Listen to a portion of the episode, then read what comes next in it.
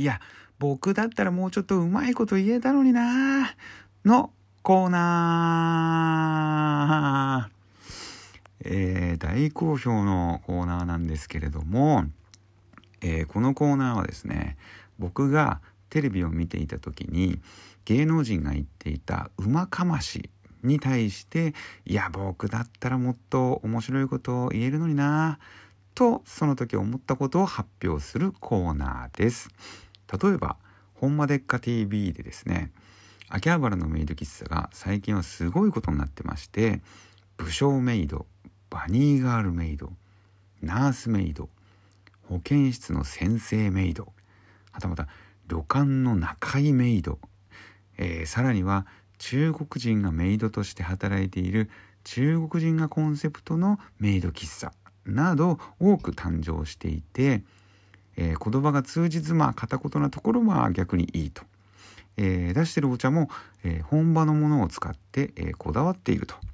えいう、えことに対してですね明石家さんまさんがいや、言葉通じひんかったらメイドの意味ないやろ。と言ってその場を笑かしていたのですが、お茶っ葉は本場の使ってるってさすがメイドインチャイナやな。の方がうまかましだったんじゃないかな。というように、えー、僕がその時、いや、絶対こっちの方がうまくて、えー、まあ、まさにうまかましだったんじゃない？と思ったことを発表するコーナーでございます。さあ今回はどんなうまかましを思いついたのかそれでは早速どうぞ。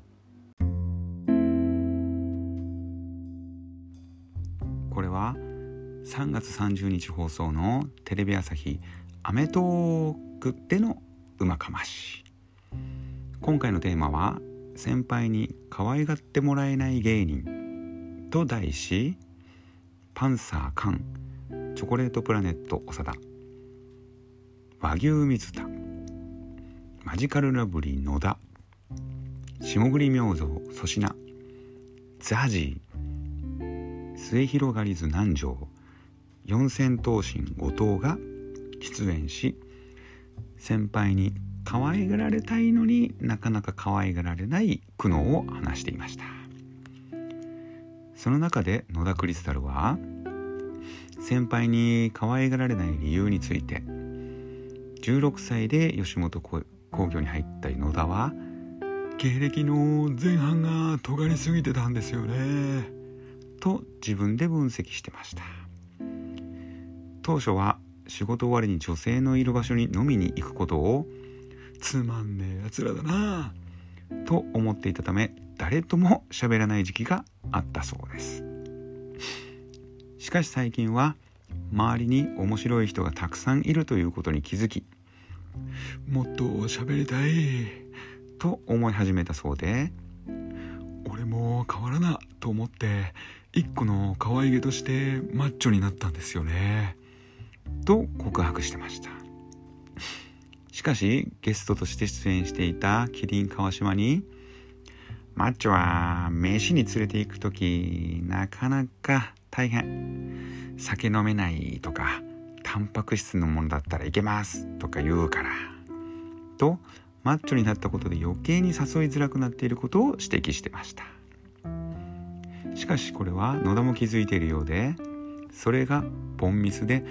本当にマッチョになってから「唐揚げとかごめんね」とかすごい言われるんですけど全然大丈夫ですとアピールしてました。しかしその後の偶然会った先輩に話されたらどんな対応をするか隠し撮り企画という検証企画では藤原のフジモンに「ようマジカルクリーニング」とボケて話しかけられても「ああだはい」と返すのみ。この後ご飯に「まあ、行く?」と誘われ行くような素振りを見せるも「ちょっと2人は」とまさかまさかのお断り。さらに「いや行こう。今日はダメで。じゃあ来週は？ちょっと今は大事な時期で」と再三の誘いもかたくなに断るというありさま。最後にその VTR が終わりスタジオに画面が戻ると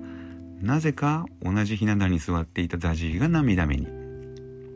スタジオのみんながザジーとどうしたというばかりにザジーに注目がいったのでザジーは切ない表情で「野田さんもっと社交的になったらいいのに」と悲しいコメントをしていました。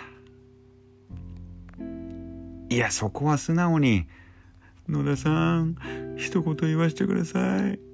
あなたの行動なんそれ!」の方がみんな待ち望んでいたんじゃないでしょうかね。以上お後がよろしいようで。